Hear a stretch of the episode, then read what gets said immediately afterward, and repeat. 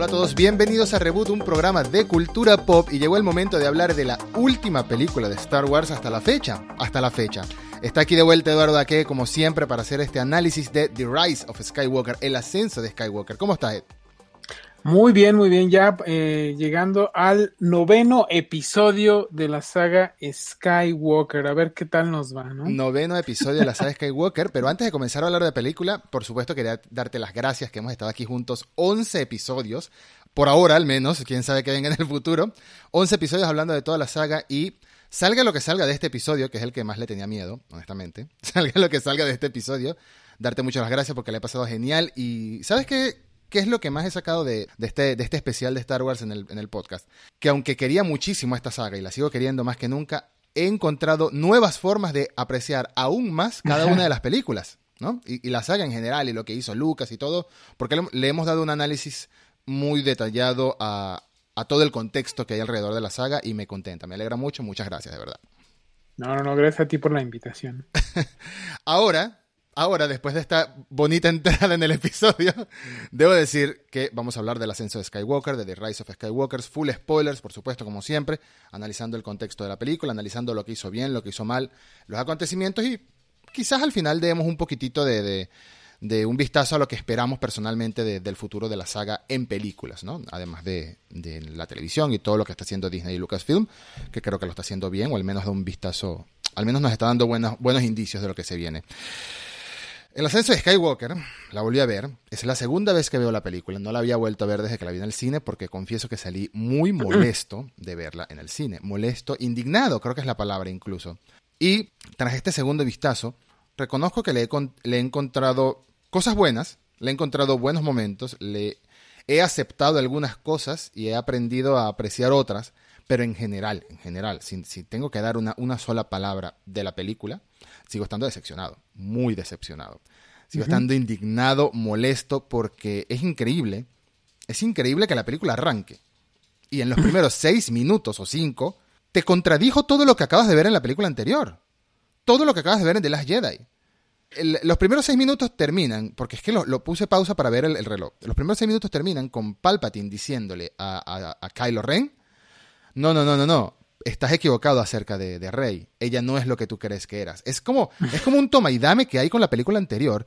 Y yo no había visto hasta ahora películas que se intentaran contrarrestar la una a la otra siendo parte de una trilogía. Sí, sí, qué horror. Como si fueran enemigas. No lo entiendo. Sí, mira, la, la historia de, de, episodio 9 es complicada, ¿no? Eh, ya se había anunciado. El, en primer lugar, era Colin Trevorrow, el que mm. había dirigido este, Jurassic World. Jurassic World quien iba a dirigir la, la, novena, bueno, él iba también a guionar también la, la película junto con este J. otro otro ah no otro eh, Chris Terrio creo que siempre estuvo involucrado que Chris Terrio casualmente es el direct, el escritor de películas muy polémicas también como Batman vs Superman y Justice League no fíjate que, que Chris Terrio no estaba en, o sea era Colin Trevorrow y alguien más pero no, no me acuerdo ahorita quién iba a ser el el guionista, ¿no? O sea, que pero el caso se es que Abrams. Sí, pero fíjate que en el 2017 este Colin Trevorrow renuncia, renuncia como director de, del episodio 9. Se ha dicho mucho al respecto, se dice que él no estuvo para nada contento con el episodio 8, que prácticamente le mataban así como lo que él tenía planeado hacer para, para episodio 9, que no se entendía bien con la Kennedy. Muchos rumores al fin y al cabo, pero el, lo que terminó pasando es que Colin Trevorrow se hizo a un lado y la película comenzó a eh, su postproducción y la producción tarde, ¿no? Porque sí. lo que encontraban a, a, querían que Steven Spielberg la dirigiera, decían, pero Steven Spielberg dijo, no, no, no, gracias. No, gracias, en eso, no me meten en eso. Sí, no, no, entonces trajeron de nuevo a J.J. Abrams y J.J. Abrams trajo a... A Cristerio. Eh, a Cristerio, ¿no? Mm. Este, que Cristerio tiene un, ganó un Oscar eh, como guionista de, de este de Argo, exactamente, ¿no? Sí, que, sí. Pero más bien fue una adaptación, ¿no? Ya de ahí ya se hizo de un hombre y es. Y pues de, de Chris Terrio tiene en su haber guiones como Batman como Superman contra Superman, La Liga de la Justicia, sí. que son este, películas, películas polémicas que han, sido, que han, sido, muy duramente castigadas, ¿no? Tanto sí. en Rotten Tomatoes como en, en, Metacritic y en todo eso, ¿no? De hecho, si Entonces, te das cuenta, tiene muy poquitas películas en su filmografía. Cristiano, sí, me estoy dando cuenta. Así es. Entonces, bueno, eh, este es todo este proceso que, que comenzó con episodio 8, que eh, prácticamente hizo que los fans, bueno, parte, parte del fandom, ¿no? ¿no? No, es, no es justo decir que todos los fans, porque está muy dividido. Una gran parte del fandom estaba muy enojada, ¿no? Entonces querían prácticamente borrar episodio 8, que se borrara del canon, que se volviera a hacer, no sé. Pero el caso es que episodio 8 afecta directamente a episodio 9. Sí. Y episodio 9 es, un, es una película hecha por comité, es una película hecha por un grupo de personas, este, eh, queriendo adivinar lo que los fans querían, ¿no? Y, y, y, lo que los fans al parecer querían era que borraran episodio 8. por eso es que eh, se nota tanto, se nota tantísimo, que la película eh, en determinados puntos contradice o rehace o hace un, un retake de, de, todo lo que episodio 8, for, episodio 8 formula. Sí. ¿Cuáles son las cosas más importantes?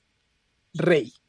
En episodio 8 nos dicen Rey es, eh, proviene de nadie, de, o sea, no es, su linaje no es relevante para la trama, porque no, no son nadie, viene de ningún lugar, ¿no? Sí. Y episodio 9 dice, no, pues cómo no. ¿No? Entonces, este, eso es creo que lo, lo más, lo más grande que, que, que contradice, ¿no? Obviamente, entre, entre otras cositas.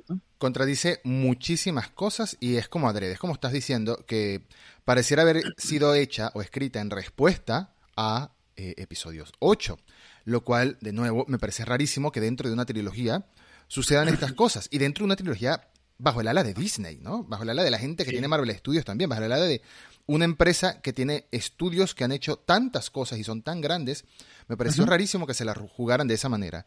Y por eso hay gente que le echa la culpa a Caitlin Kennedy, por ejemplo. Pero ¿sabes qué le faltó a esta trilogía? ¿Sabes qué le faltó a esta trilogía? Para bien o para mal, te guste episodio 8 o no, te guste episodio 9 o no, te guste episodio 7 o no, porque hay gente que no le gusta por ser la más uh -huh. nostálgica para bien o para mal también, ¿no?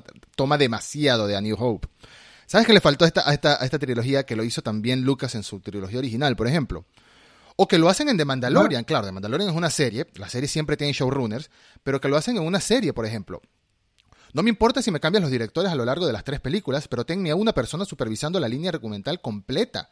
Que tenga, bueno, mira, Eduardo, aquí tienes tu película, tú vas a hacer lo que tú quieras en esta película, pero tienes 10 puntos que no puedes escaparte de ellos. Tú ves a quién matas, tú ves a quién presentas, tú ves si metes a, matas a Akbar, tú ves, tú ves qué haces, no importa. Pero tienes 10 puntos de cómo comienza la trilogía y cómo termina la trilogía.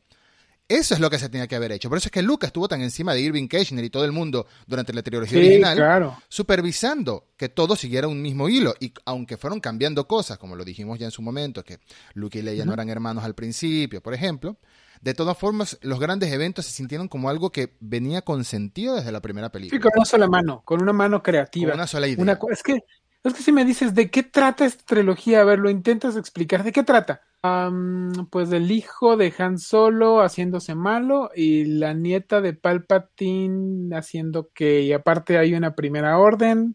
O sea, no, es, es como un poquito complicado de explicar, ¿no? Hay unos cosplayers o sea, el... del Imperio que hay por ahí. Sí, exactamente. El, el, patos de la, de la, de la trilogía de la precuela es muy, es muy claro, ¿no? Es Anakin convirtiéndose en Darth Vader. Mm. El de la trilogía original es la rebelión peleando con el Imperio. Sí. Y en esta no tienes, no tienes un, un patos que, que, vaya y evolucione en estas tres películas. Que, ¿De qué trata esta este, trilogía? Es un poquito complicado de, de, de entender, ¿no?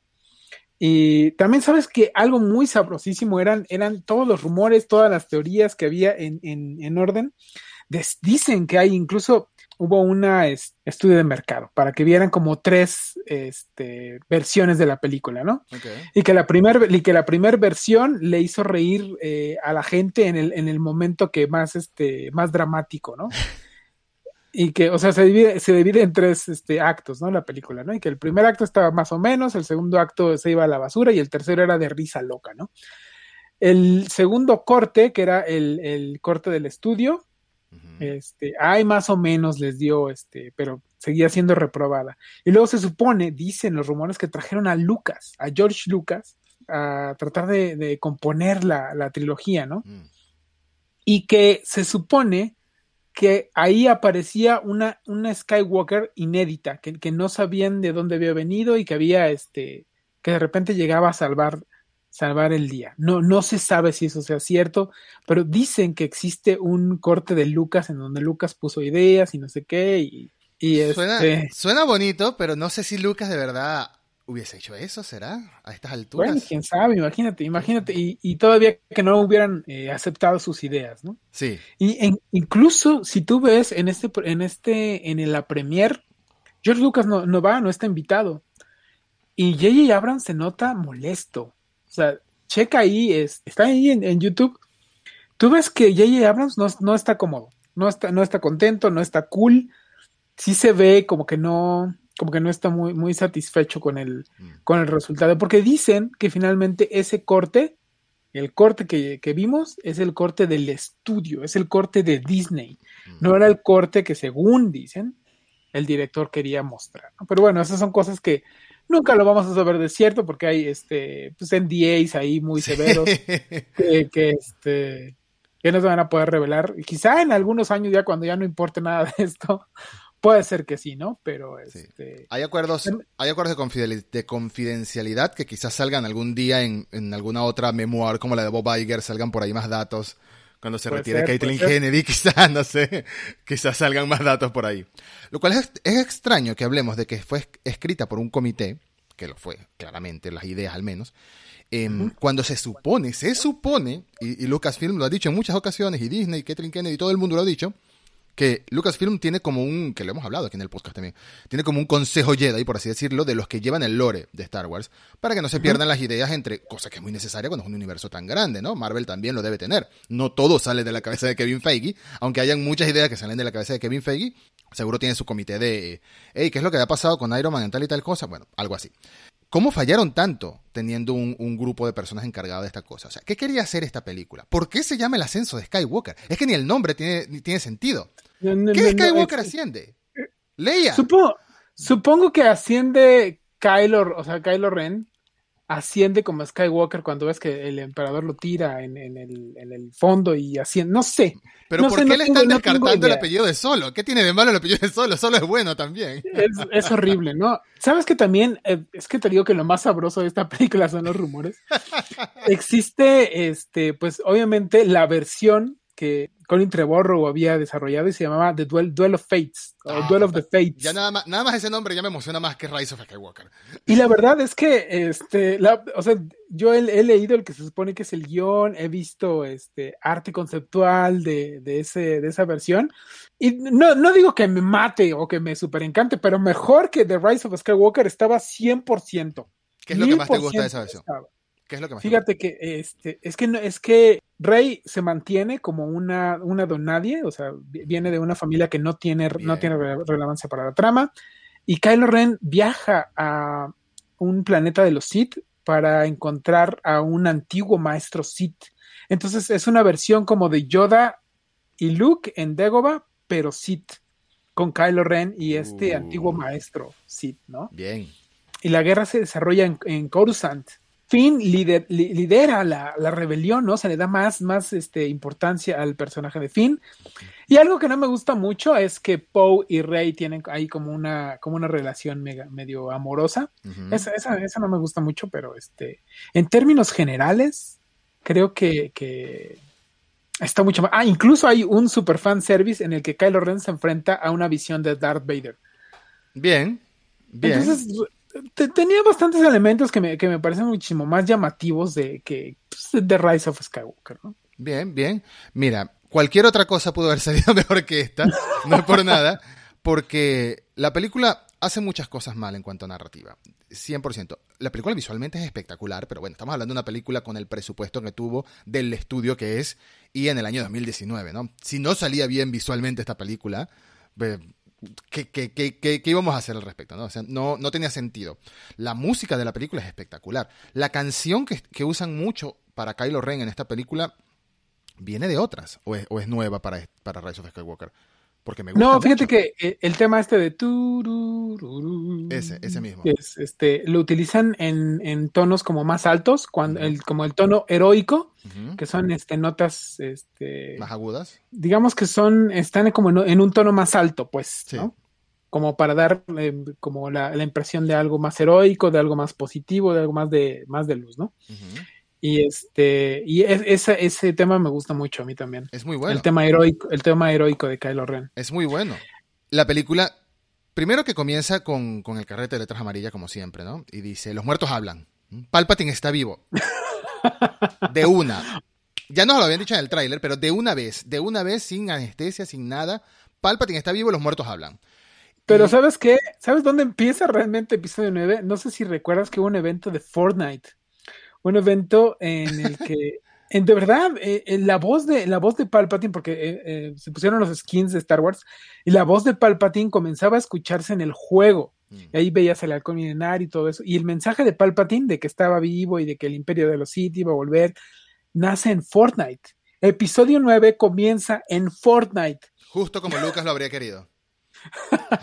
que digo, pues está padre desde el punto de lado de, marketing y este y lo que sea, pero pues si no, si no juegas Fortnite, no, no te enteraste de eso. ¿no? Hasta Christopher Nolan ha estrenado trailers en Fortnite, así que Fortnite es un fenómeno que tiene que aprovecharse para mercadeo en cualquier, en cualquier formato, ¿no? pero, pero no tiene mucho sentido, ¿no? Porque para, para las nuevas generaciones, para las nuevas generaciones que juegan Fortnite, no saben quién es Palpatine, no les interesa quién es Palpatine. Mm. O sea, la figura de Palpatine la traen de regreso, mm. porque uno, este, Ryan Johnson ya había matado a Snoke, entonces ya no había malo.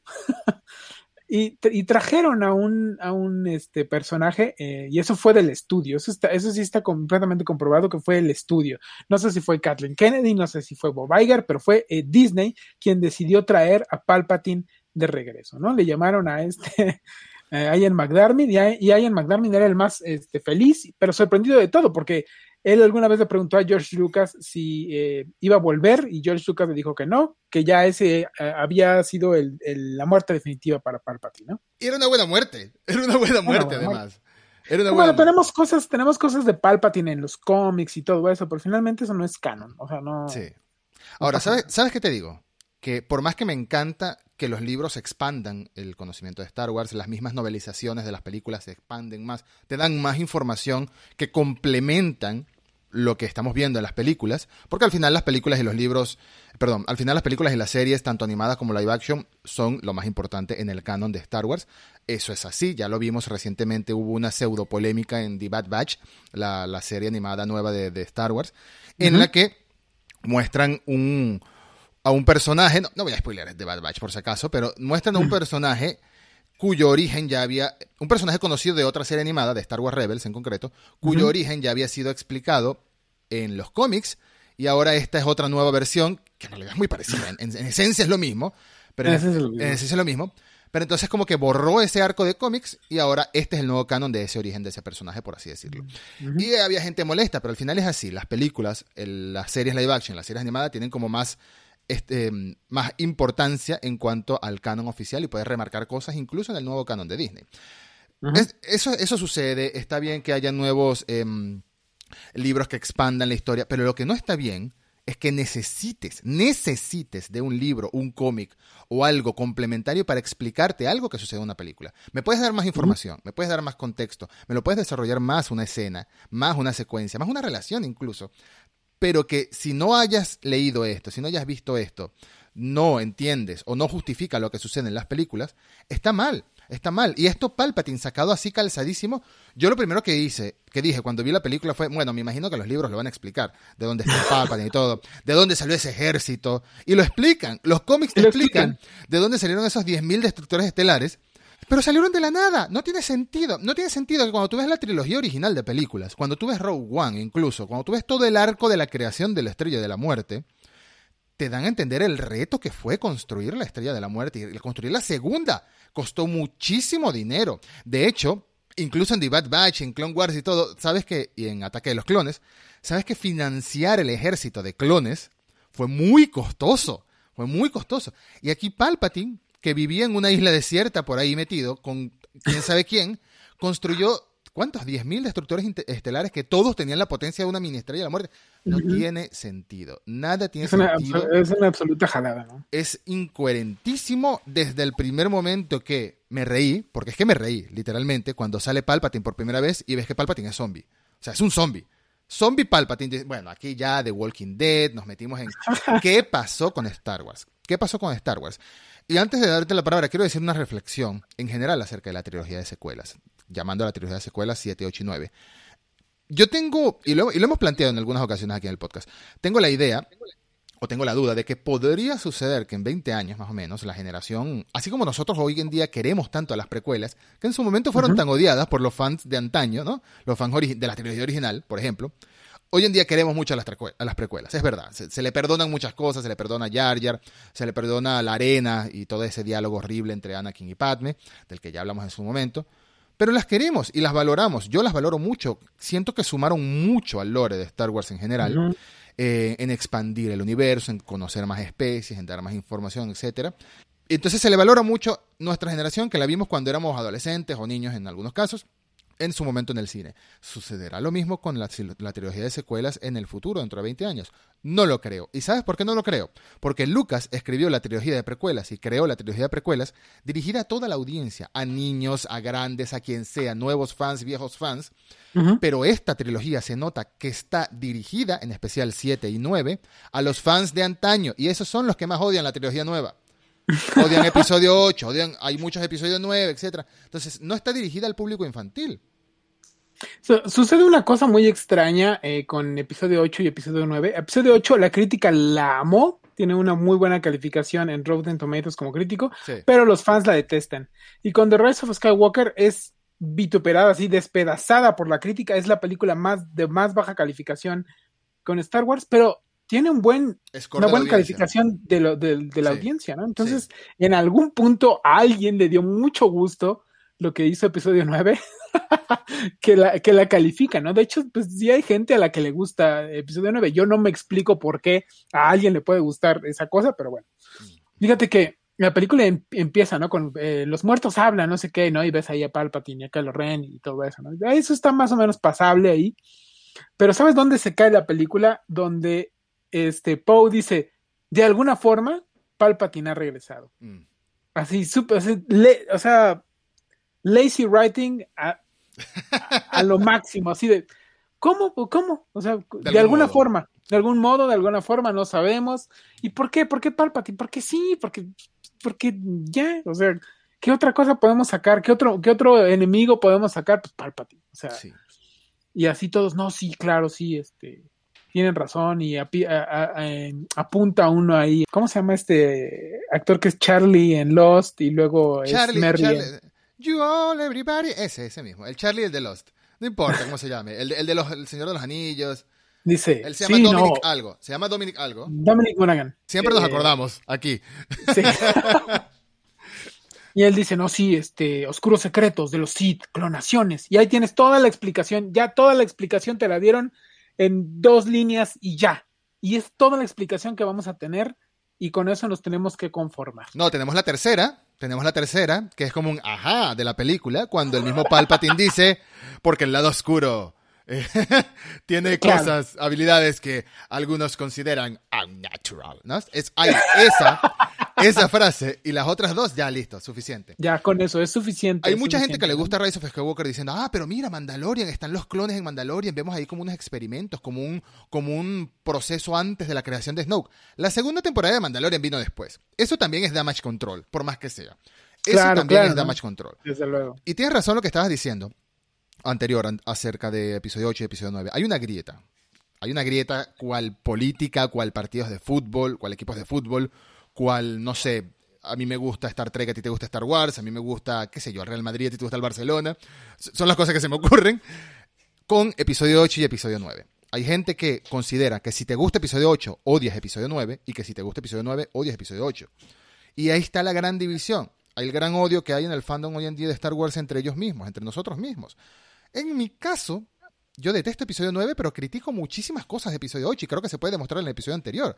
Es más, si por alguna razón cayera en mí el cargo de CEO de Lucasfilm, yo saco del canon las dos. Saco del canon episodio 8 y saco del canon episodio 9. Y dejo episodio 7 porque, bueno, porque está bonito y ya. Porque, porque tenemos a Han Solo, tenemos a Carrie Fisher y tenemos un pedacito de, de Luke Skywalker de Mark Hamill al final. La, dejo ahí. De resto mato, las la, convierto en leyendas de una vez. No me interesan las dos películas porque siento que no suman nada. Ese es el problema de esta trilogía, que no suma nada. no suma para bien para los personajes clásicos, no suma en los personajes nuevos porque los mata. A sus propios personajes nuevos los mata. Esta película continuó la tendencia de hacer que Finn y Poe, que te los presentaron en la primera película como que iban a ser la nueva trilogía de protagonistas, Finn, Poe y Rey, Finn y Poe siguen ninguneados, siguen descartados. Poe en esta película es un Han Solo. Lo ponen amargado, lo ponen gruñón, ¿te das cuenta? Lo ponen un Han Solo venido a menos. Exacto, un Han Solo venido a menos. Esa, esa es la frase lo ponen gruñón. Y a fin, un personaje que arrancó con una historia tan interesante como un Stormtrooper que se da la vuelta, también lo dejan ninguneado y lo único que buscamos es, bueno, ahora vamos a buscarle a otra Stormtrooper para que sea la novia, porque todos tienen que tener pareja en, Star Wars ahora. Y Rose no, ese beso, ese beso extraño que hubo en The Last Jedi vamos a hacer como si nunca existió, lo cual también me parece bien.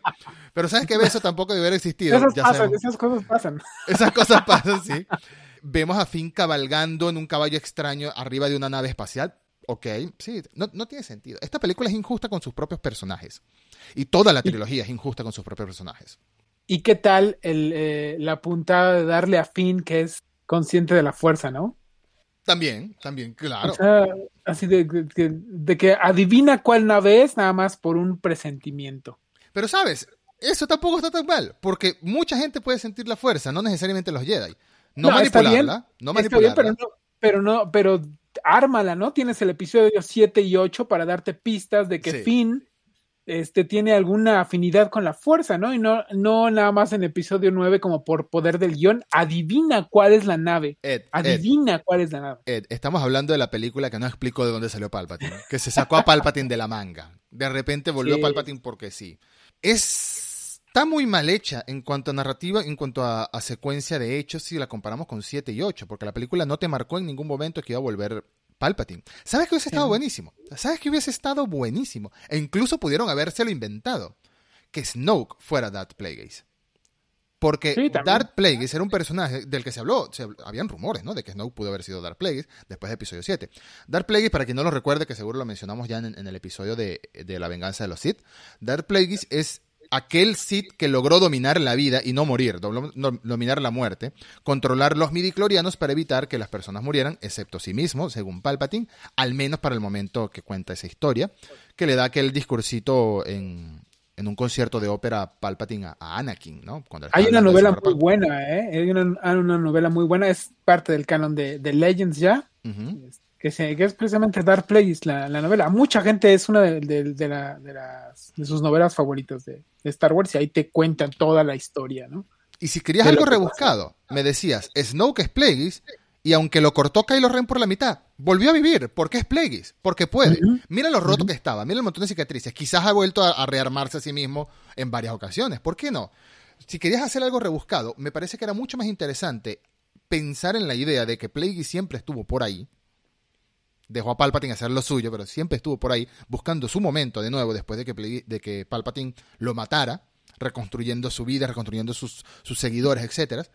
Era mucho más interesante que sacase un Palpatine de la nada. Sí, si hubieran traído a Snoke de vuelta, hubiera sido pues igual, ¿no? Igual de atractivo. ¿Sabes? Otro rumor, otro rumor, volviendo a los rumores, que es lo más sabroso de Dicen que este Matt Smith, ubicas al actor, es claro, este, Doctor Who estaba eh, en la película, incluso grabó algunas escenas, pero finalmente se supone, se supondría que iba a ser como Palpatine rejuvenecido o, algo así, pero finalmente no salió, no salió, parece que toda esa escena fue cortada, no, no, no se ha sabido, o sea, no, obviamente no hay una este, declaración oficial al respecto, pero sí, o sea, parece que fue, que su eh, personaje fue borrado completamente. Hay muchísimos rumores alrededor de, la grabación de esta película. Eh, rumores que perjudican, o sea, que, te dan a entender el, problema que fue crear esta película, el desastre, el, intento de contrarrestar todo lo que sucedió en la anterior a mayor escala posible. Pero si necesitas contrarrestar todo lo que sucedió en The Last Jedi, ¿por qué le diste luz verde a The Last Jedi en un principio? ¿Por qué dejaste que hiciera lo que quisiera Ryan Johnson? Si te molestaba, ¿no? Yo no digo que sea un problema, yo, como lo dijimos en el episodio anterior, Siento que The Last Jedi fue una buena historia, una buena idea, con muy malos personajes, muy mal desarrollo de personajes. Pero es que esta película de Rise of Skywalker llega al punto de traerte el hijo de Akbar, solo para que haya un Akbar, solo que haya un, un, Mon Calamari ahí de la nada. Y ni siquiera te dicen quién es, ¿no? No te lo dicen. Tú tienes que asumir que el cabecita de pescado es, un, es Akbar. Tienen que asumírtelo. Y fíjate, fíjate otra cosa. Rose Taiko el personaje interpretado por eh, Kelly Maritran, un personaje que, una, una, actriz, mejor dicho, que recibió odio en redes sociales, que le echaron la culpa de todo lo malo de la película por alguna razón, como si no fuera una actriz que le pagaban para hacer lo que hizo. Y ella se sentía feliz de haber estado en Star Wars. ¿Quién no? Si a mí me pagan por estar que sea el barrendero de un destructor estelar, yo también voy a estar feliz eh, de estar en un Star Wars. No me importa que mi personaje sea absurdo o, o innecesario, inútil, relleno. Si yo estoy de Stone Trooper, ni siquiera se me dio la cara, no importa, voy a estar feliz. él recibió un montón de acoso a esta actriz, un montón de odio e incluso llegó a cerrar y todavía están cerradas sus, perfiles en redes sociales, como hizo Daisy Ridley también en su momento. Sí, Daisy dijo, no, ya, bye bye. A Kelly Marie Tran, me acuerdo que viéndola en el cine, la película Rise of Skywalker, en aquel diciembre de 2019, estaba viendo en el cine la película y empecé a notar que aparecía muy poco Kelly Marie, eh, Rose Tycho. Y por alguna razón decidí, en el momento viendo la película en el cine por primera vez, decidí empezar a contar las líneas que decía Rose Taiko. Y en ese momento, si no me recuerdo bien, si no, si no, si no se me olvidó, porque no la volví a contar anoche que volví a ver la película, eran 11 o 12 líneas. 11 o 12 líneas tan random que las pudo haber dicho cualquier personaje. O sea, la dejaron no de secundaria, de cuarta al personaje de ella, solo por sucumbir a los fans que llamamos más problemáticos. Porque es que son problemáticos. No puedes pagar con una actriz o con un actor las decisiones que haga un guionista, un director o una película en general. A ellos les pagan por hacer su trabajo y ya. Sí, es terrible, es terrible. O sea, de verdad, este. Mejor no sé, mejor lo hubieras matado en los primeros este, minutos. No sé, algo, ¿no? Que te explicara el por qué esa decisión. La verdad es que, este, por eso dicen que de The Rise of Skywalker es una película hecha por Reddit. Por, los foros de Reddit. Sí, por los foros de Reddit y YouTube. Mira, eh, voy a hacer. Creo que vamos a hablar en, dos secciones a continuación. Vamos, vamos, a, vamos a cambiar un poco. Es que estoy molesto. Esta película, esta película todavía me saca de quicio. Dos años más tarde. Vamos a hablar de lo que pensamos que hizo bien la película, ¿sí? ¿Qué te parece? ¿Sabes qué me parece que hizo bien? Tengo dos cosas que creo que hizo bien la película. Y en general la trilogía completa. Pero voy a empezar por la más, la más cortita. Esta que hizo bien la película fue la salida de Carrie Fisher como Leia Organa. Era muy difícil hacer algo con Leia Organa después de que la actriz falleciera, de que Carrie Fisher falleciera. Eh, mucho antes del estreno de esta película, no se había ni siquiera empezado a grabar la película. Creo que apenas se acababa de estrenar The Last Jedi o no se había estrenado The Last Jedi cuando fallece. Ya, ya, se, había, ya se había estrenado The Last Jedi hay rumores, volviendo a los rumores, de que Leia iba a tener una participación muchísimo más grande en The Rise of Skywalker o en ah, como se llamase episodio 9 en el momento de antes de fallecer. Y hicieron lo que pudieron. Me pareció que fue bastante respetuoso. Me pareció que su salida, su muerte, estuvo muy bien hecha. El hecho de que su muerte estuviera conectada con su hijo estuvo muy bien hecha, porque es como la, idea de que una madre nunca le pierde la esperanza al hijo. Por más que hubiese sido un, un, un asesino en serie, porque Kylo Ren mató a muchas personas, hay que recordar eso y ayudó a la matanza de muchas personas, creo que lo que hicieron con, con Leia, incluso aunque hay momentos que te das cuenta que son escenas de diálogos que no tienen mucho que ver con lo que está pasando en el momento, que están hablando dos personajes y voltean a Leia y Leia dice cualquier cosa, que son escenas grabadas. Eh, ah, recordemos que lo que hicieron con Leia fue reutilizar eh, momentitos, líneas, etcétera, que grabó durante The Force Awakens casualmente. Porque si hay algo que tiene esta película es que se siente como una secuela de The Force Awakens más que como una secuela de Rise of Skywalker, que no tiene nada que ver, que no tiene, que de, las Jedi, perdón, que no tiene nada que ver con lo que estoy diciendo. Pero Leia estuvo muy bien desarrollada a lo largo de, de, la película, me parece. Lo poco que pudieron hacer con ella estuvo bien y su muerte, que era más que necesaria, sobre todo porque la actriz había muerto, prefiero esto a que me hubiesen hecho una versión en CGI a la Peter Cushing. La verdad que sí. ¿Qué opinas? Sí, ahí estoy de acuerdo contigo. La verdad es que era muy complicado poder este, resolver la muerte de, de Leia. Entonces ahí sí hicieron, hicieron lo que pudieron. Eh, el personaje, el personaje, este, pues sí, se supone que iba a ser como la, la, el desencadenante, el, detonante, ¿no? De todo eso. Hubiera sido increíble tener a Carrie Fisher que no se nos hubiera muerto. Imagínate las posibilidades que ella hubiera aparecido, que ella hubiera derrotado a Palpatine. No sé, hubiera sido increíble, ¿no? Pero este, pues fueron fueron las situaciones que también terminaron afectando a este al, yo, digo, yo le llamo al episodio 9 el episodio maldito de esta trilogía. Sí, totalmente. Es, un, es, una, buena, es una buena definición. Pero estuvo bien. Eh, y sobre todo me gustó mucho lo que está diciendo, su muerte que estuviera ligada a detener brevemente a Kylo Ren, de, de llegarle, de, de, conectar con él más que nunca. Porque la última vez que habían, que se habían sentido persona a persona fue cuando Kylo, bueno, no Kylo, los, los TIE Fighters que iban con Kylo, le dispararon a la nave para matarla a ella. Y a todos te das cuenta que nunca, nunca comparten una escena este, Carrie Fisher y Kylo Ren. Nunca. en toda la trilogía. Mm. Nunca. Pero entonces vamos al segundo punto, que sí siento que estuvo bastante bien desarrollado a, lo largo de tres películas y quiero ver si tú estás de acuerdo. Eh, Kylo Ren. Kylo Ren es el personaje cuyo arco más rescato de la trilogía. Estuvo muy bien desarrollado, incluso con todos los fallos que pudo haber tenido. Comenzamos como un personaje corrompido por alguien que se deja llevar por el lado oscuro, que malinterpreta en cierto modo lo que es eh, las intenciones de Luke, de un Luke errático que intentó atacarlo, etcétera, etcétera. Tuvo un breve momento de, intentar atacarlo y por eso fue que, se empezaron a pelear, por ejemplo. Y ahora, incluso después de que lo vemos matar a su padre, en la primera película, ahora vemos que incluso su padre lo perdona, porque tenemos el regreso de Harrison Ford por un chequecito más, refunfuñó, pero cuando le mostraron el cheque dijo, bueno, está bien, una vez más, no, un día más no, no, pierdo nada.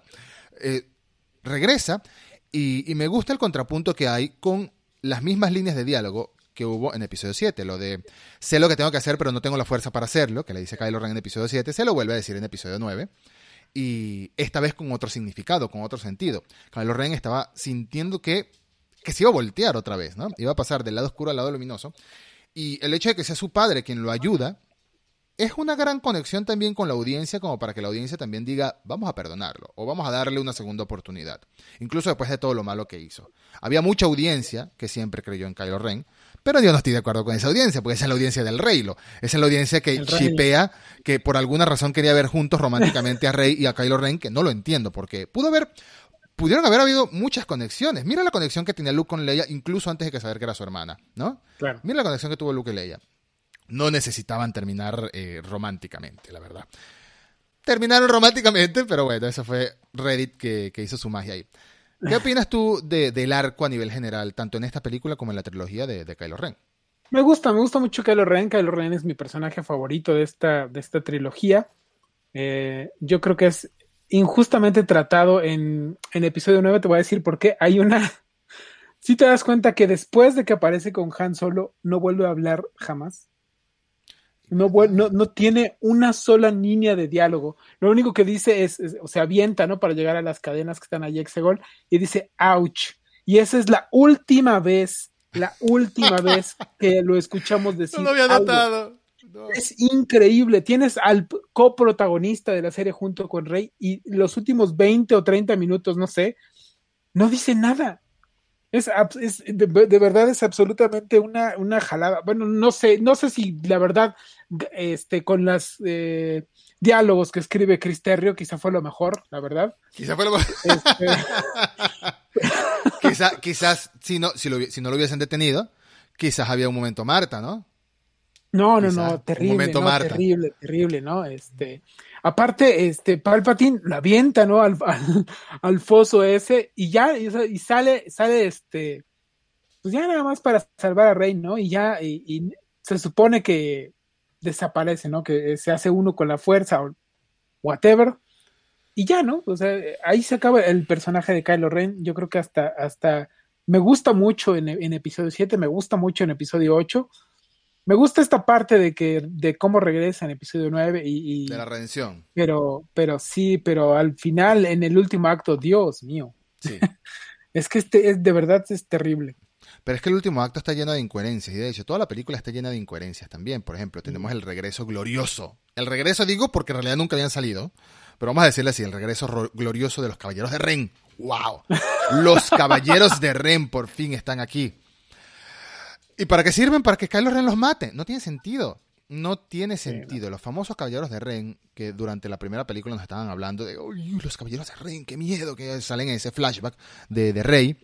no tienen sentido, no tienen ningún propósito de ser, más que es que, es que ni siquiera para vender muñecos, porque no, no salieron muchos, muchos muñecos de, de los caballeros de Rey. Nada más salió, nada más salió uno para Black Series y salió otro para la Vintage Collection. Y eh, hay prototipos de en SH Figuarts que tienen ahí todos, pero no han salido y probablemente nunca salgan. no, que van a salir a esta 9 altura. Episodio 9 fue un fracaso en todas las líneas de, eh, de juguetes. De coleccionables, En todas, en todas, en todas, en todas. Fue un flop bien Sí. cañón.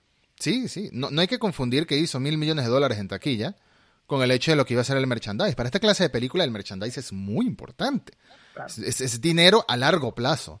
Y esta película fracasó en ese sentido. Mu- Muy poca gente compró... Bueno, ni siquiera salió un Palpatine zombie, ¿no? Que, que yo sepa, ni siquiera salió un Palpatine zombie en, en figura. Eh, bueno, Imagínate. Pero fíjate, Tenemos- ahora, ahora, ah, espera, ahora, ahora que tratas precisamente la, la- el tema de la taquilla, para hacer una película de Star Wars le fue eh, mal. Hizo, fíjate, nada más, nada más hizo este, mil millones de dólares, pero se quedó atrás. Fíjate, fue la, la séptima película, una película de Star Wars siendo séptima mm, a nivel global. Obviamente, ok, sí, fue el año de Avengers Endgame, nadie le iba a poder ganar a Avengers Endgame, pero fíjate, le ganó El Rey León, le ganó Frozen 2, le ganó Spider-Man Far From Home, sí, Capitana Marvel, le ganó Joker le ganó todo. en taquilla. Mm. Definitivamente, aunque mil millones de dólares es mucho dinero, fue un fracaso. En No, comparación. no del tamaño, no, da- no del tamaño de solo, obviamente. Claro. Solo hizo como estoy seguro 500. que 500 o Sí, 600. algo así.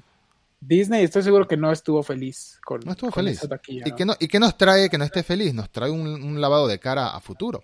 Por más que están intentando justificar decisiones que hicieron en Rise of Skywalker, como lo que estamos hablando de los clones eh, que han aparecido en Mandalorian, etcétera, esos indicios. Pero quería hablar también de Rey. Porque me digan lo que me digan. me van a decir, qué sé yo, que le estoy diciendo Merisu, qué sé yo. Pero Rey es un personaje que comenzó muy bien. Me encantó en episodio 7. Me encantó en episodio 7 su comienzo, eh, la chatarrera, que descubre su potencial, etcétera, etcétera. Y hay mucha gente que decía que no, que tiene mucho poder para no haber entrenado nunca, que le da la talla a Kylo Ren. Eso ya lo hablamos aquí también en el podcast. Conectamos con que Kylo Ren no la quería matar en realidad, y Kylo Ren estaba muy herido. Él no la quería matar porque la quería traer a su lado, y es algo que sigue siendo a lo largo de dos, a lo largo de dos películas siguientes. Pero en episodio 9 es que es demasiado overpowered, es demasiado OP. El momento en el que detiene la nave en el aire, tú piensas, pero ¿cómo, hizo eso? Ok, vamos a decir que tiene la suficiente capacidad en la fuerza para detener la nave en el aire. Pero ¿y los rayos? ¿Los rayos? ¿Quién le enseñó eso? ¿De dónde salió eso? Eso es algo que se te activa como un chip de la nada. Eso es un poder que tienes, si dominas la fuerza, lo tienes oculto y bueno, el lado oscuro te lleva a... a la... No tiene sentido. Lo de los rayos no tiene nada de sentido. Es No, más, es más, el hecho de que Mace Windu en episodio 3 le haya devuelto los rayos a Palpatine requería mucho poder, mucho entrenamiento. Eso también lo hablamos en, en el episodio de la venganza de los Sith. Eso no es algo que podía hacer cualquier persona. Y Rey le devuelve los rayos a, a Palpatine que por alguna razón vuelve a suceder lo de que si lo enciendes no puedes apagarlo, ¿no? Yo enciendo mis rayos y no hay forma de apagarlos, ¿no? Y viene la película y te lo intenta justificar con que es que yo soy todos los, Ye- los Sith y tú eres todos los Jedi. ¿Cómo es eso? ¿Cómo es eso? Se te mete en todo el... No, mira, es que... Es que deberían sacar esta película del canon. Mira, ya me estoy alterando. Me estoy alterando Sí, y no me es quiero es de verdad, de verdad, o sea, eh, uno, uno, uno trata de, de guardar como cierto equilibrio entre lo que es la crítica, entre, entre lo que te gusta de una película, Mm. pero cuando, una, cuando un, un producto como episodio 9 llega, que, que está tocando como pues, a- a la saga que más quieres, pues es muy complicado, este, en mi caso... Yo salí muy molesto del cine, la verdad. Yo jamás había salido así de una película de, de- de Star Wars. La gente ni aplaudió, o sea, toda la- eh, fui a, a medianoche Mm. y la gente ni siquiera aplaudió. En todas las demás funciones de medianoche a las que eh, íbamos, la gente, no sé, aplaude, ¿no? Por alguna Sí. razón. Aquí también. Y en, en episodio, en episodio 9, ¿no? El, el- el cine se quedó callado, ¿sabes? O sea, el, el final es de, ya sabes, el de Rey Skywalker, hijo. Pero de El verdad, de Rey Skywalker. Es que, es que por donde quieras salvar episodio 9, no, no, no. O sea, fíjate, ahorita, ahorita que estamos tratando el, el tema de, el tema de Rey. Rey, que es un personaje muy interesante en 7, Sí. se hace más interesante en el 8. Si quieres, puedes, puedes suspender un poquito la duda de cómo vence a los, a los guardias esos, pero bueno, va. Te están diciendo que no necesitas ser de un linaje Sí. para poder ser poderoso, ¿no? Eso, me- eso me gusta mucho. Y aquí en el episodio 9 es, no, ni ma- te- es una Palpatine. ¿Y por qué? Porque sí, porque se me antoja, porque me, me lo saqué del trasero esta, esta, esta línea y ya. Y aparte es, es la nieta, no se entiende por qué Palpatine la manda a matar si en realidad la quería viva. O sea, no, no tiene, no tiene absolutamente, este, y al final, el final que entierra los dos este, sables de Luke y Leia y se hace una Skywalker, a pesar de que Luke fue bastante, fue bastante mala onda con, con ella, la verdad. No, no, no, hay cosas que, que, que de verdad, pero sí te voy a decir algo que, que me gustó, que creo que es una escena que, que desperdiciaron igual, pero me gustó ese momento cuando los Jedi antiguos comienzan a hablarle. Ah, sí, sí. Estuvo, estuvo bien hecho. Eh, Se escucha hasta la voz de Ahsoka ahí. Escucha Sí, se escucha gente. la voz de Ahsoka, de Freddie Prince Jr., como Ken en Jarrus, Claro. de- la voz de este Qui-Gon Jinn. Imagínate tú que de verdad hubieran aparecido detrás de ella, o sea, como en forma de espíritu. Ima- Imagínate, o sea, el cameo que hubiera sido, eso hubiera sido una locura. Mm. Quizá hasta hubiera valido el, el boleto. Pero no nada más los escuchas, ¿no? Entonces, este... Sí, pero, pero está bien, porque ha sido complicado traerlos a todos, sobre todo, qué sé yo, Sí. a, a, a Ahsoka, porque en ese momento Ahsoka todavía no tenía actriz de live action ni había planes al respecto, ¿no? O, o quizás sí, los Sí. había, pero no lo habían revelado, entonces... Pero está, está bastante bueno ese momento. Ese momento estuvo muy, muy bien hecho, ese momento fue bastante sentimental. No entiendo tampoco por qué Kylo Ren se convirtió en un fantasma de la fuerza. Si se supone que para hacer eso tienes que haber pasado un entrenamiento, pruebas, etcétera. No lo haces porque sí. Pero bueno, es otra de esas libertades de guion que se toma. Esta película debería llamarse Episodio 9, Las libertades del guion de Skywalker. Porque es que hace lo que quiere. Hace lo que quiere, mueve las piezas que quiere eh, consigue la lógica donde quiere y donde no la hay. Tenemos un momento de Indiana Jones pero pirata. Es como el, el- Indiana Jones de AliExpress cuando usan una daga para una daga random que se alinea con las ruinas. ¿Cómo se alinea con las ruinas de algo?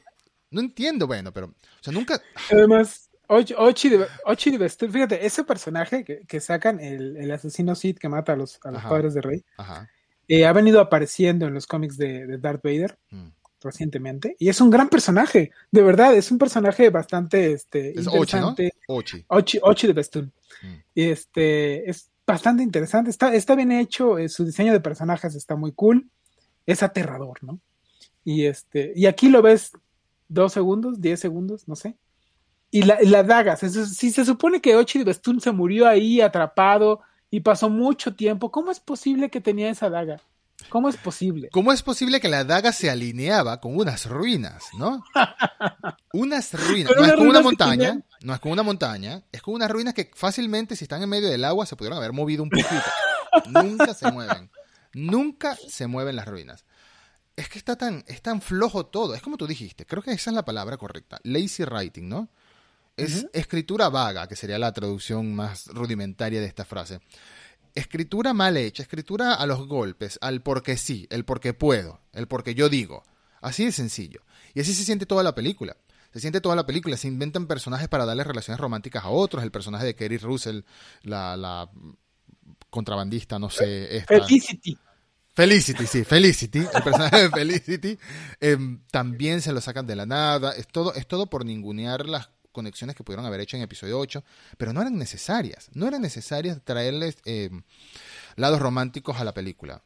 Porque si hay algo que Star Wars no ha hecho muy bien nunca, quizás nada más con Padme y Anakin es más o menos, es porque no lo acepta, es el lado romántico. El único, la única relación romántica que está bien desarrollada en Star Wars, me atrevería a decir, que es Han y Leia.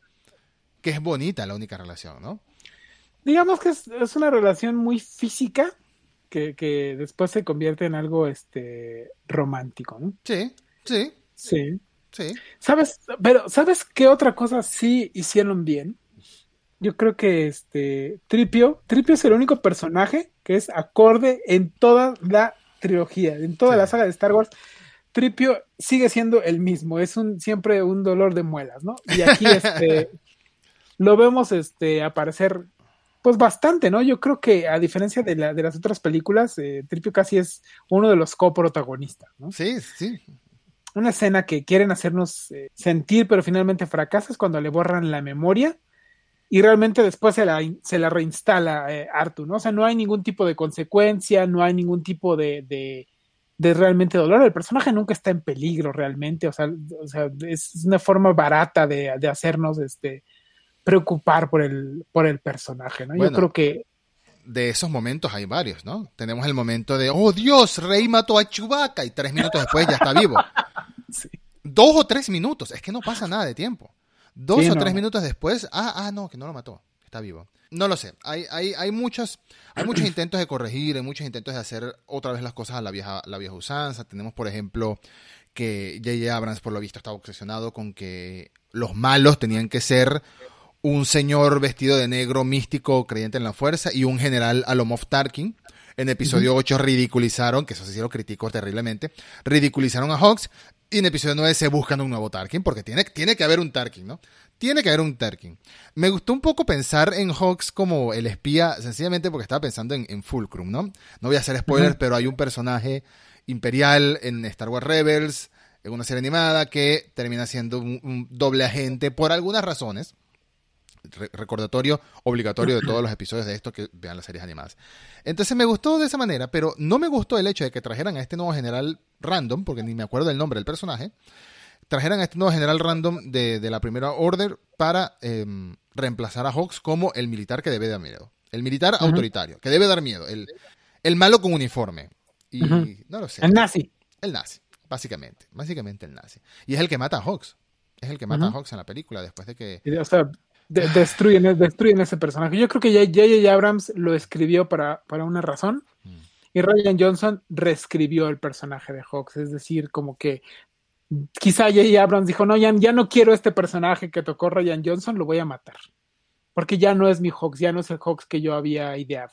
Yo creo que es, yo creo que va por ahí, ¿no? Hay una entrevista, hay una entrevista que debo mencionar de, de Paul Dameron y, y esta que Russell, esta Felicity, no sé si la has visto, me imagino, es un clip como de 30 segundos, algo así, en el que una entrevistadora le pregunta, eh, Poe, eh, perdón, eh, Oscar, ahora que, ahora que estamos en el mundo de Disney Plus, estaba empezando lo de la serie, ¿no? Eh, habían anunciado apenas la de Andor, me acuerdo. Ahora que estamos en el mundo de Disney Plus y quizás haya una serie, no sé qué, ¿volverías para interpretar a, Finn, a, a Poe en una serie de Disney Plus, en tu propia serie? Y el tipo de una vez, no pasaron ni dos segundos y dijo, nope, porque es que están hartos. Se le nota que están hartos. De hecho, Felicity, otra vez que Russell se empieza a reír y le dice, y si necesitas unos millones, dice, ah, bueno, ahí sí podría ser. Pero es que se nota que, quedaron, quedaron agotados. Trabajar en Star Wars, se nota que esta trilogía fue agotador. Fue eh, destructivo para los actores, incluso se podría decir. Fue, fue muy... Fue muy distinto a lo que debió haber sido trabajar para Star Wars en las precuelas, porque te imaginas si hubiese existido Twitter, Reddit y todo eso, eh, en la época de Jar Jar Binks, en la época de Attack of the Clones, hubiese sido, bueno, si, Ahmed Best tuvo pensamientos eh, de quitarse la vida, incluso quién sabe qué hubiese pasado por el acoso. Ese es el peligro de las redes sociales, ese es el peligro de Internet que lo hemos mencionado en varias ocasiones acá también. Fíjate que, pero de hecho yo no sé por qué se queja tanto Oscar, Oscar Isaac. Yo creo que él es el gran ganador de esta trilogía junto con Adam Driver. Posiblemente. Eh, ni, de, ni de broma hubieran ambos actores tenido la proyección que tienen ahora sus carreras sin Star Wars. Pero ni de broma. O sea, ahí puedo, puedo eh, decir que tal vez Daisy Ridley y este John Boyega pueden quejarse de la, de la trilogía, ¿no? Pero Oscar Isaac y Adam Driver, no, pues son los grandes ganadores de esta trilogía. Son los que mejor les ha ido después de, no, desde luego. Sí, sí. John Boyega sí se ha quejado bastante. Se ha quejado mucho. y me encanta eh, esa personalidad. Es como que ya no le importa nada, ¿no? Está siendo ácido incluso al quejarse. Pero, no sé, podemos ir cerrando este episodio lleno de, de, quejas, porque perdónenme todos los que han escuchado, perdónenme tú también, pero llegaba con muchas quejas. Tenía sí, no, no, no. la molestia viva después de ver la película anoche. pero quiero cerrarlo. Vamos a ver, vamos a hacer este experimento, ¿no? Lo que más te gustó y lo que menos te gustó de la película. Si es que hay algo que es lo que más te gustó. Claro, sí, lo que más me gustó, yo creo que hay una escena que me gusta mucho, que es cuando llegan las naves a Exegol. No tiene mucho sentido, yo sé, pero este, llegan las naves y empieza a sonar el tema de Star Wars y me gusta, me gusta esa escena. Mm. Me, me, gusta, me gusta como tal. Me gusta la escena de las voces de los Jedi. Este, escuchar a todos esos actores de nuevo en Star Wars pues, estuvo, estuvo bien. Me gusta la pelea que tiene este Rey con, con Kylo ahí en, en, el, en el agua. Yo creo que cierra un ciclo. Bastante de que, buena. De que, de que ves que este, en el episodio 3 hay una, hay una pelea en, en el fuego, en, en la trilogía original hay una eh, pelea en el aire, por así decirlo, y aquí tienes el, el agua, ¿no? Entonces, Sí. este, creo que ahí cierra un, Bien visto, no cierra, visto así. cierra un ciclo, ¿no? ¿Y qué más me gusta? Me gusta, eh, pues la música, desde luego John Williams también, este, y sobre todo el, no, no, no me gusta el papel que le dieron a los eh, Caballeros de Ren, pero me gusta mucho el diseño de personajes de los Caballeros de Ren, se me hace muy, muy sí, padre, sí, muy sí. bonito. A mí me encanta de Star Wars en general el diseño que es cuando un traje, cuando es un traje. Por eso mi, Claro. mi diseño favorito es el de los mandalorianos, de todos los mandalorianos, no me importa de cuál. Me fascina el diseño de los mandalorianos y por eso mismo incluso el diseño de las armaduras de los Stormtroopers o de los clones. Lo que están haciendo con los trajes de The Bad Batch es amor, es espectacular. Esas armaduras negras de clones, pero bueno, me estoy divagando. Así que el diseño de los, de los caballeros de Ren claramente me iba a gustar también. Los guardias, los guardias pretorianos de la película anterior eran espectaculares, esos diseños rojos de armaduras. Lástima que salieron tan poco. Star Wars, episodio 9, lástima que salieron tan poco. Se podría resumir también así la película. Eh, en mi caso, lo que más me gustó, como dije ya, era el arco de Kylo Ren. El cierre que le dan al arco de Kylo Ren me parece que está muy bien hecho. Bueno, bueno, no tanto el cierre, pero el camino hasta el, hasta el casi el final. Ese final, ese beso, ese beso, ay Ese beso y, y el hecho de que ascienda como fantasma de la fuerza, no lo, no lo entiendo mucho.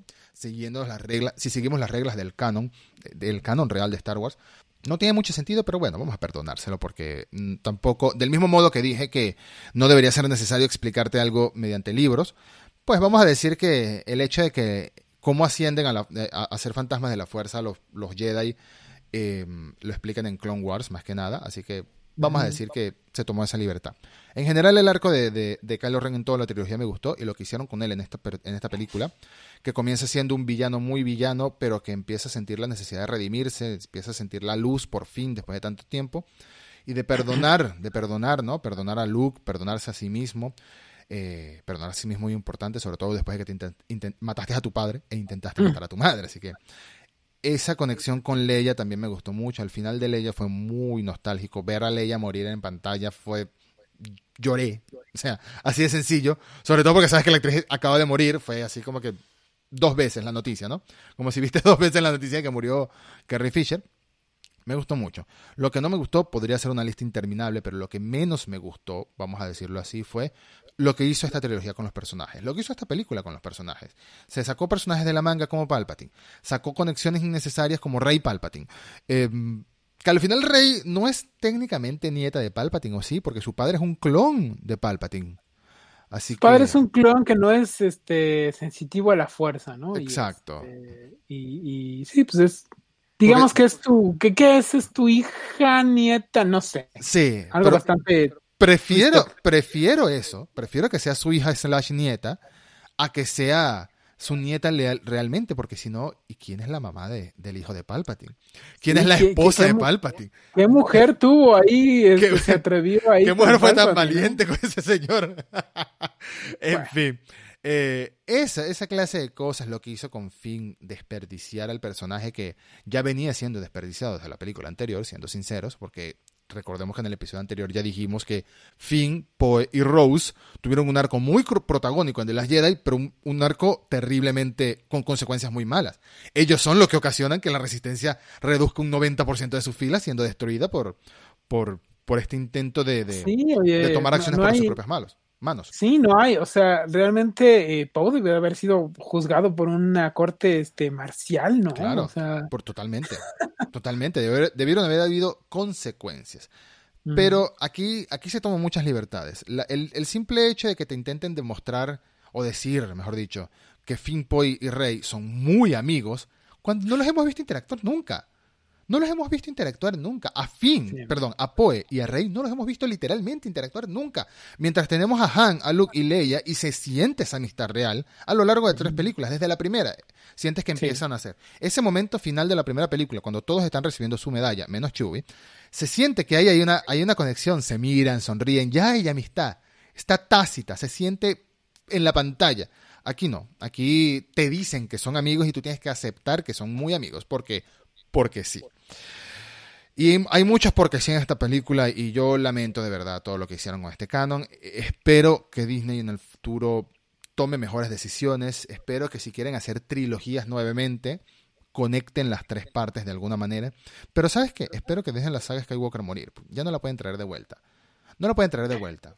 No, bueno, algo que hemos aprendido en Star Wars es que nadie muere no one's really gone. No one's really ever, no one's ever really gone, ¿no? Pero bueno, pero en algún momento Mark Hamill ya está muy viejito, no sé. Pero este, no sé, pueden sacar mil y un cosas que no tenemos idea. Por ejemplo, un hijo perdido de Luke, que Kylo Ren, que Kylo Ren embarazó con, con ese beso, embarazó a Rey. Con midiclorianos, se le pasó los, los midiclorianos por el beso, claro. o sea, te, puedo, te puedo asegurar que pueden sacar mil y un, mil y un formas en las que la saga Skywalker puede continuar en unos años de aquí, pero sí quisiera que, que, dejaran, que dejaran eh, por la paz unos 10, 12 años a la saga a la saga Skywalker. No creo que hay muchas cosas que todavía pueden sacar, pueden sacar más series animadas, todas las series live action que vienen.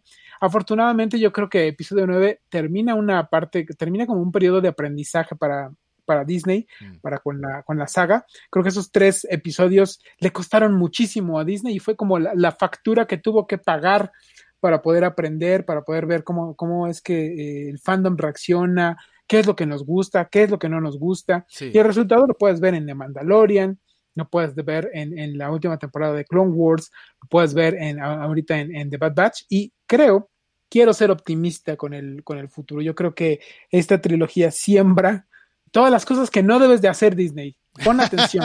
si pusiste atención, puedes seguir sacando cosas que nos van a gustar, ¿no? Sí, sí. Creo que ese es el valor último de esta trilogía. Está muy buen visto. Está muy buen visto de esa manera. Este, yo también añadiría que soy muy fan de los memes que nacieron de esta trilogía.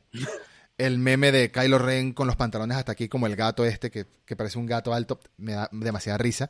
El meme de la arena, el meme de la arena, de que el hecho de que Rey esté enterrando los sables de luz en la arena y Anakin después, no, está en el fondo, no, la arena no. También me da mucha risa.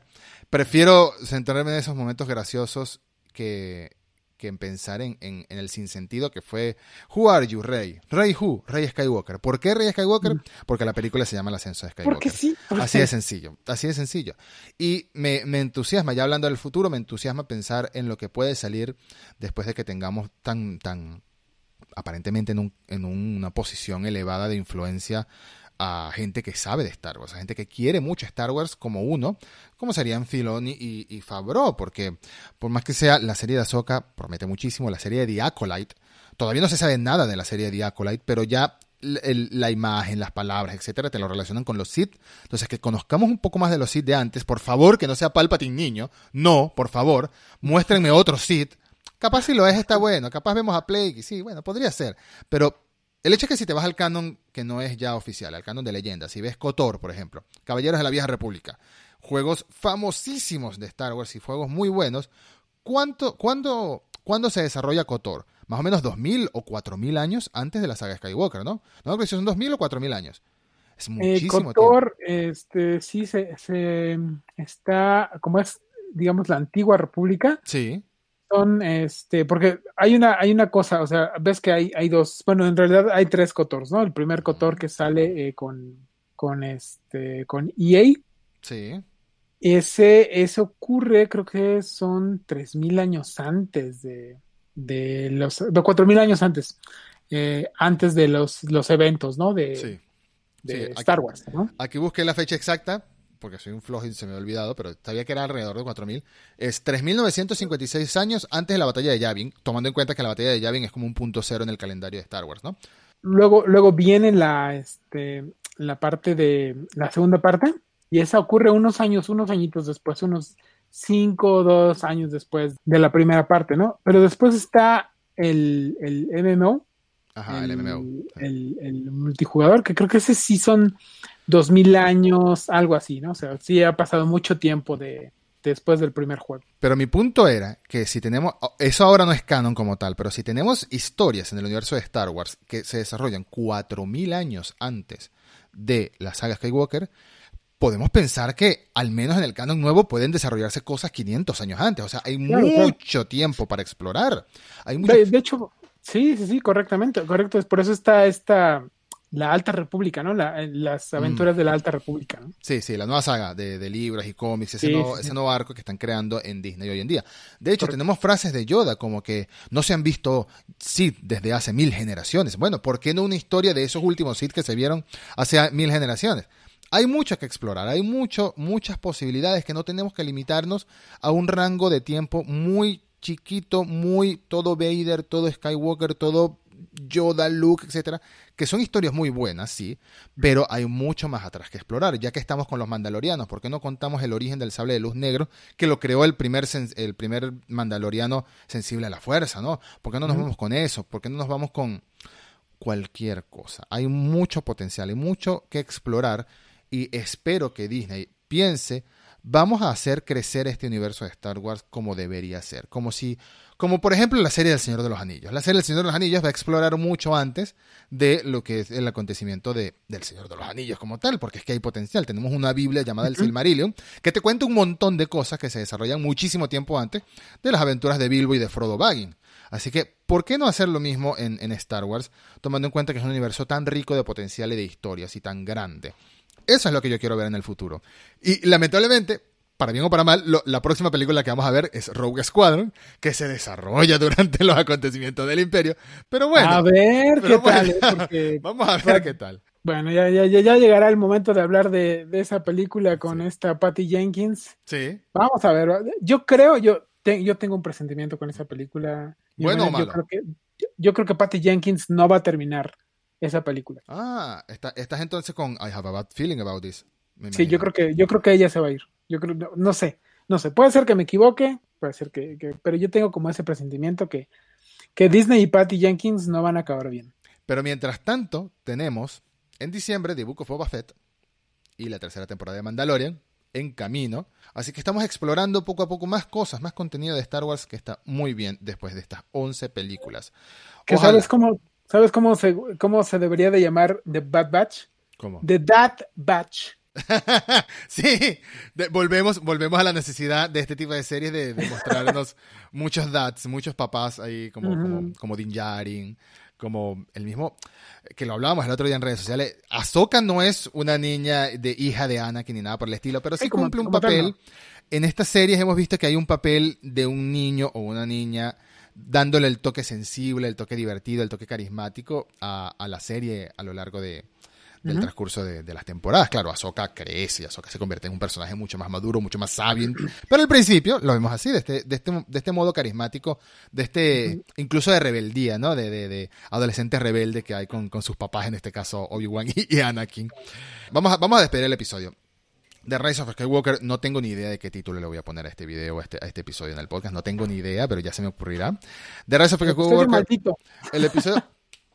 Te lo tomo, te lo tomo. El episodio maldito de Star Wars. La película maldita de Star Wars que cerró una trilogía llena de muchos problemas, que cerró una trilogía llena de muchas inconsistencias, de muchos toma y dames, eh, al punto que no podía, no podía ir- irme sin mencionar esta frase, que es lo primero que hace Luke Skywalker cuando Rey le da el sable de luz retomando en The Last Jedi, lo arroja así al vacío que es lo primero que hace Luke en esta película cuando agarra el sable de luz que eh, Rey lo iba a lanzar a las llamas. Esto se respeta. Esto se respeta, Ryan Johnson. Es contigo, ¿viste? Es contigo, no es con Rey. Esto se respeta. Es el de mi papá. respeta. Ay, Dios.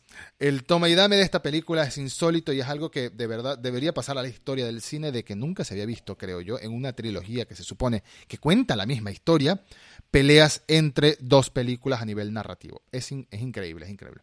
Pero bueno, nos despedimos. Nos despedimos. Ha sido un placer de verdad desarrollar esta serie de episodios, 11 episodios en total de las 11 películas de Star Wars, detallándolas cada una, analizándolas cada una, viendo el contexto, lo que pasó alrededor del desarrollo, lo que pasó en la película. Eduardo, estoy muy, muy agradecido y de verdad estoy muy entusiasmado por ver qué nos trae después más colaboraciones hablando de Star Wars o de cualquier otra cosa en realidad. Eh, muchísimas gracias, de verdad. No, gracias a ti por la invitación. Muchas gracias también a todos los que nos han eh, mandado comentarios ahí en redes sociales sobre Sí. este podcast. Este, estamos muy, muy, muy agradecidos, ¿no? Gracias por su apoyo. Totalmente, le he pasado genial analizando estas 11 películas, hablando con ustedes, hablando con Ed y comentando en las redes sociales después. Esperemos mucho más de Star Wars y esperemos seguir hablando al respecto y desarrollando, quejándonos, celebrando, etcétera, etcétera. Baby Yoda, todo lo que se venga. Eh, un placer, un placer, un abrazo y, y bueno, hasta la próxima. Abrazo, hasta luego. Que la fuerza los acompañe.